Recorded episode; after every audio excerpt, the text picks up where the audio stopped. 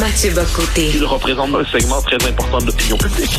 Richard Martineau. Tu vis sur quelle planète? La rencontre. Je regarde ça et là, je me dis, mais c'est de la comédie. C'est hallucinant. La rencontre. Bocoté. Martineau. Alors, mais Mathieu, le gouvernement fédéral a présenté un guide, dévoilé un guide pour l'écriture inclusive. Ah oui, alors c'est pas d'hier qu'Ottawa cherche d'une manière ou d'autre à nuire, à nuire à la langue française, mais là, c'est d'une manière euh, particulièrement originale.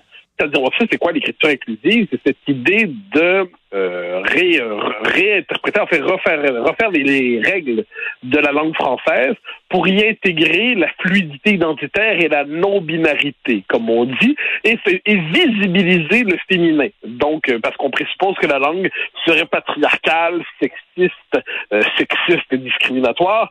Donc, il faut réinventer la langue pour visibiliser non seulement les femmes, donc par exemple, on ne dira plus on présupposera plus que le masculin l'emporte sur le féminin, donc on va dire ceux et celles, québécois, québécoises, euh, et ainsi de suite. Donc on et les euh, visibiliser aussi les non binaires.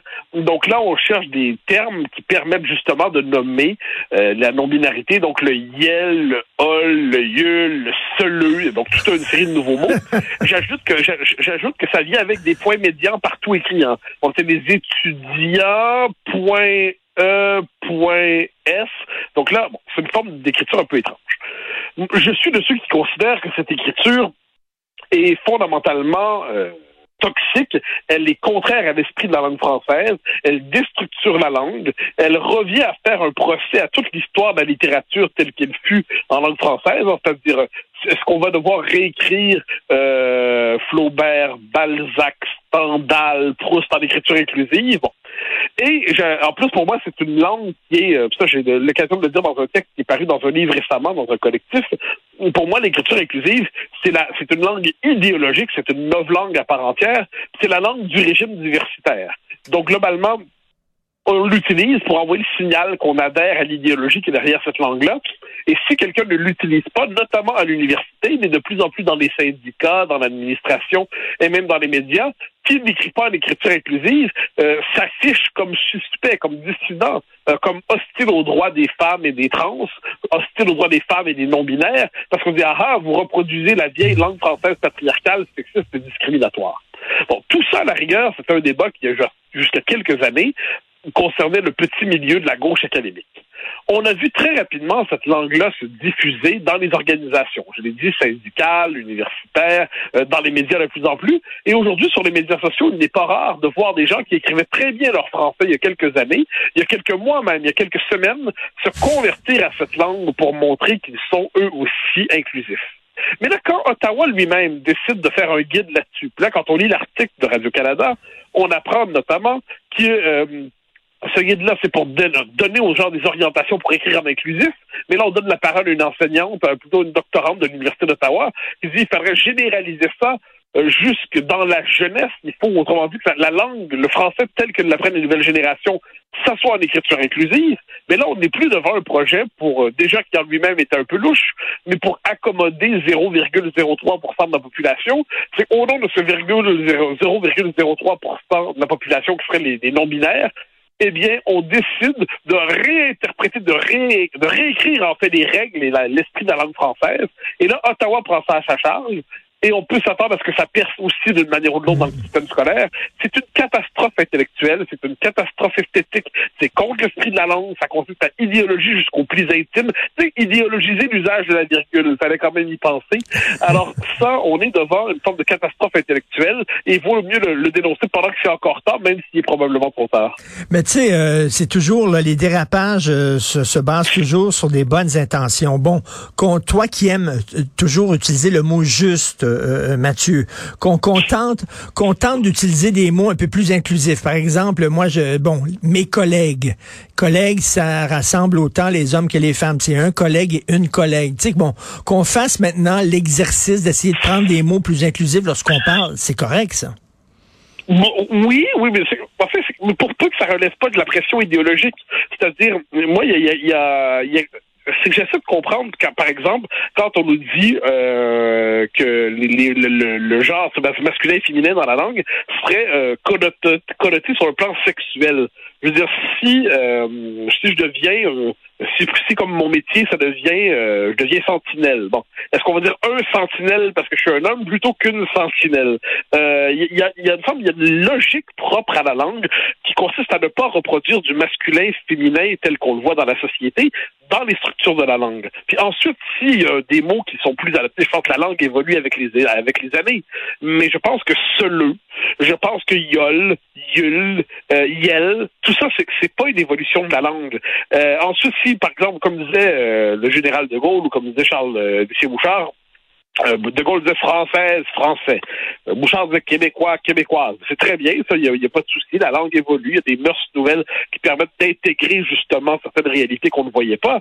Mais le- cette idée qu'il y aurait une forme, que la langue serait exclusive, et puis jusqu'à ce que l'écriture inclusive serait le grand correctif nécessaire pour faire le procès d'une langue qui jusqu'ici exclurait, euh, je trouve ça un peu fort de café. Puis J'ajoute autre chose. Y a-t-il quelque chose de plus excluant que l'écriture inclusive? C'est une écriture hyper codée, hyper idéologique, mais dont les codes sont variés, maîtrisés seulement par quelques-uns. Et là, il faudrait désormais considérer que cette version nouvelle de la langue, qui vient de la révélation universitaire, serait la vraie langue française comparée à tout ce qu'a été jusqu'à présent la langue française dans son génie littéraire, dans son génie de communication, dans son génie politique. Je, je trouve que notre langue n'était pas si en, comment dire, langue française ne me semble pas répondre, euh, que ne devrait pas plaider coupable aux accusations qu'on lui lance. Puis ensuite, comme je dis, si on parle pas de la même manière d'une époque à l'autre, personnellement, cela dit, j'ai un immense plaisir à utiliser des, quelquefois des mots d'hier en me disant qu'ils ont une portée universelle. Quand on, euh, Margaret Thatcher, pour moi, par exemple, j'ai aucun problème à dire que c'est un grand homme politique. Euh, les droits de l'homme, pour moi, ça ne veut pas simplement dire les droits des gens qui ont des, une paire de testicules. Les droits de l'homme, c'est ce- par ce concept qui apparaît dans l'histoire du monde, les droits de de, de l'homme au sens générique, universel. Donc, il y a, une complexité de la langue qu'on doit préserver et éviter de voir partout de l'exclusion et, de la Et- et J'ai l'impression qu'on prend la langue et qu'on veut la, la- la- la plier pour qu'elle puisse épouser l'idéologie du moment, alors qu'il y a aussi un aspect esthétique dans la langue. Par exemple, Mais bien sûr. par exemple, autrice. Moi, ça me, ça me, ça me graffine les oreilles. Euh, Est-ce qu'on dit chantrice? Non, on dit chanteuse. Oh, on va me dire, on dit directrice et non directeur. Donc pourquoi pas autrice? Mais je trouve que à l'oreille, c'est plus beau auteur, euh, c'est plus beau écrivaine que autrice. Est-ce qu'on peut dire aussi qu'il faut respecter un certain esthétisme de la langue? Mais, mais je suis absolument d'accord, je suis absolument d'accord. Puis ensuite, je dirais, chaque société, il va selon son rythme. J'ai une amie à Paris qui est, on dirait à Montréal, elle est avocate. Elle est, je précise que c'est une des avocates les plus importantes de, de l'univers parisien. Si je lui dis qu'elle est avocate, je pense qu'elle va me mordre ou me donner un coup de batte de baseball. Elle me dit, je suis avocat. Je, alors, d'accord, elle me dit, au Québec, on a féminisé les titres depuis longtemps. Elle dit, non, si je dis que je suis la meilleure des avocates, c'est que je ne suis la meilleure des avocates que par rapport aux avocats au féminin. Si je dis que je suis la meilleure des avocats, c'est que ça intègre à la fois tout le masculin et tout le féminin. Alors là, je ne tranche pas dans ce débat-là. On au Québec, on a féminisé les titres depuis un bon moment déjà, mais je note que d'une société à l'autre, l'idée que la langue française serait sexiste ne va pas de soi. Euh, l'idée que la langue française, il y a une forme de problème insurmontable qui la traverserait, qui nous dit qu'on doit la transformer au grand complet, ça va pas de soi. Puis la dimension esthétique que tu évoques me semble tout à fait réelle. Lire un texte en, en écriture inclusive, mais c'est pénible. Je veux dire, il faut Ben oui. Champollion pour dire ça. Il faut quelqu'un qui est capable de décoder des hiéroglyphes. Et alors voilà pourquoi ça, m'enthousiasme peu ce, ce projet d'Ottawa encore une fois. Oui, plus tard dans les civilisations, on va trouver la pierre là, pour essayer de comprendre le, La, comme la la- pierre philosophale, oui, là, on va trouver justement quelqu'un qui probablement comprend exactement ce que voulait dire en notre temps. On va nous dire qu'on qu'était un, un individu non genré, fluide. Euh, et, et là, on va, on va faire toute la liste au grand complet. Là. Puis là, lui, à partir de là, à partir de ce guide qu'il nous aurait laissé, on pourra décoder un texte administratif d'un syndicat écrit en écriture inclusive. Mais- Bon, mais- mais- mais- Au terme de tout ça, ils vont dire c'était mieux avant. Euh, Mathieu, Anne Hidalgo, elle est le maire de Paris. Elle n'est pas la mairesse de Paris parce que la mairesse, c'est la femme du maire. Elle est le maire de Ouais, Paris. Ils, disent la maire, c'est intéressant. La maire, Parce que ok. Nous, on dit à Montréal, c'est la mairesse. Alors, il y, a, il, y a, il y a 30 ans, on aurait dit, Dan Hidalgo, que c'est le maire de Paris. Maintenant, on dit la maire de Paris. Et si on dit la mairesse, c'est la mairesse, c'est l'épouse du maire. Donc ça, c'est toute une série de nuances qui sont pas sans intérêt, je trouve. Euh, d'une langue, d'un pays à l'autre, chaque langue. Puis le français s'adapte à son contexte. Hein.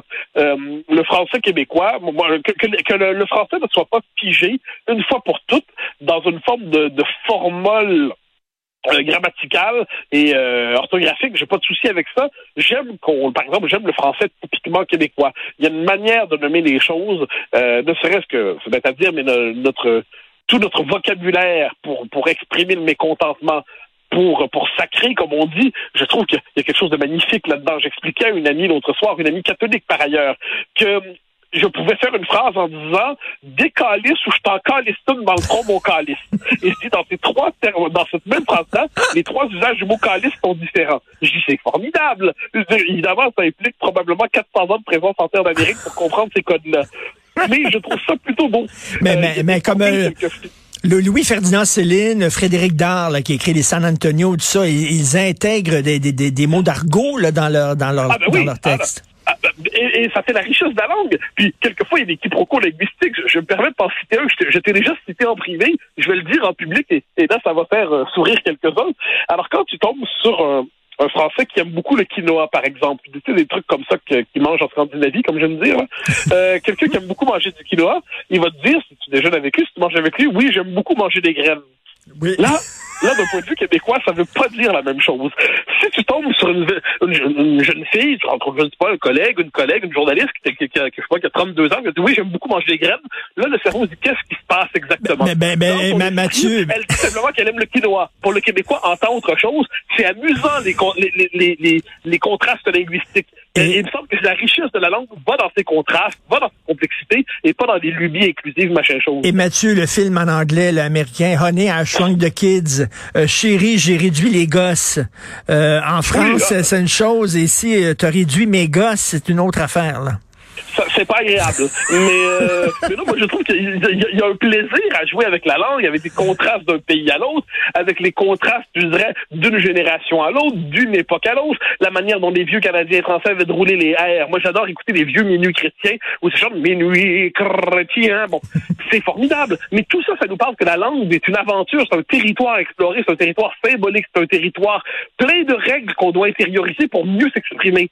Et là, quand j'entends, c'est pour ça que je dis contraste des langues, contraste des accents, contraste des expressions, richesse de la littérature, richesse des formules. Et là, on nous dit non, non, non, tout ça, c'est un système discriminatoire qu'on doit faire tomber pour écrire désormais avec le point médian et puis finir avec des yels. J'ai déjà posé la question en passant à Sandrine Rousseau, euh, qui est la figure de la gauche radicale la plus connue en France en ce moment, qui était pour l'intégration du yel dans le dictionnaire. J'avais posé la question une fois dans une, interview à Europe 1. J'avais dit, est-ce qu'on dit Yel sont beaux ou Yel sont belles? Elle n'avait pas de réponse. Mais c'est quand même une vraie question. Alors quoi qu'il en soit, tout ça est un délire. Il faut le nommer comme tel avant que ça s'empare définitivement des esprits. Et c'est comme si une langue ne servait qu'à transmettre des idées. Une langue, c'est aussi la beauté. Écoute, je me suis lancé euh, dans la lecture de À la recherche du temps perdu. Ok, il y a quelques mois, ça va être un projet de deux trois ans. C'est 3000 pages. C'est énorme. Je le fais à mon rythme, tranquillement. Et euh, et à la recherche du temps perdu, ça ne raconte rien. Il, il, ça raconte rien. Il n'y a pas vraiment d'histoire. C'est seulement que la beauté de la langue. C'est ça. Non, mais tu sais, moi, j'ai cherché à trois reprises dans ma vie à me lancer dans Proust, la recherche de perdu. Chaque fois, j'ai échoué parce que je trouvais que ça sentait le sanatorium. Et chaque fois que j'expliquais à mes amis qui l'avaient lu que j'avais échoué, ils m'avaient dit Ah, tu sais pas ce que tu manques, c'est la plus belle aventure esthétique que tu connais. Ah ouais, moi, moi, je trouve ça extraordinaire. Eh bien, alors, je me suis juré de réussir un jour. Euh, ça serait, et je me dis toujours, je vais quand même pas traverser cette terre, je sais pas, 75 ans, 80 ans, je sais pas combien de temps, sans avoir lu ça. Donc, et là, ce qui est génial, c'est qu'on se lance dans ce livre. Tous ceux qui l'ont, qui l'ont lu me disent, c'est que c'est le génie de la langue dans sa pureté, dans sa puissance d'imagination, dans sa précision. Mais c'est génial. Est-ce qu'il va falloir réécrire Proust en écriture inclusive pour que ce soit moins discriminatoire? Qu'on nous avertisse? Oh boy, oui, tout à fait. Euh, merci beaucoup, Mathieu Bock, côté euh, point E, accent aigu S. En tout cas, bref, salut, on se parle demain. Quelque chose de même. Salut, à demain.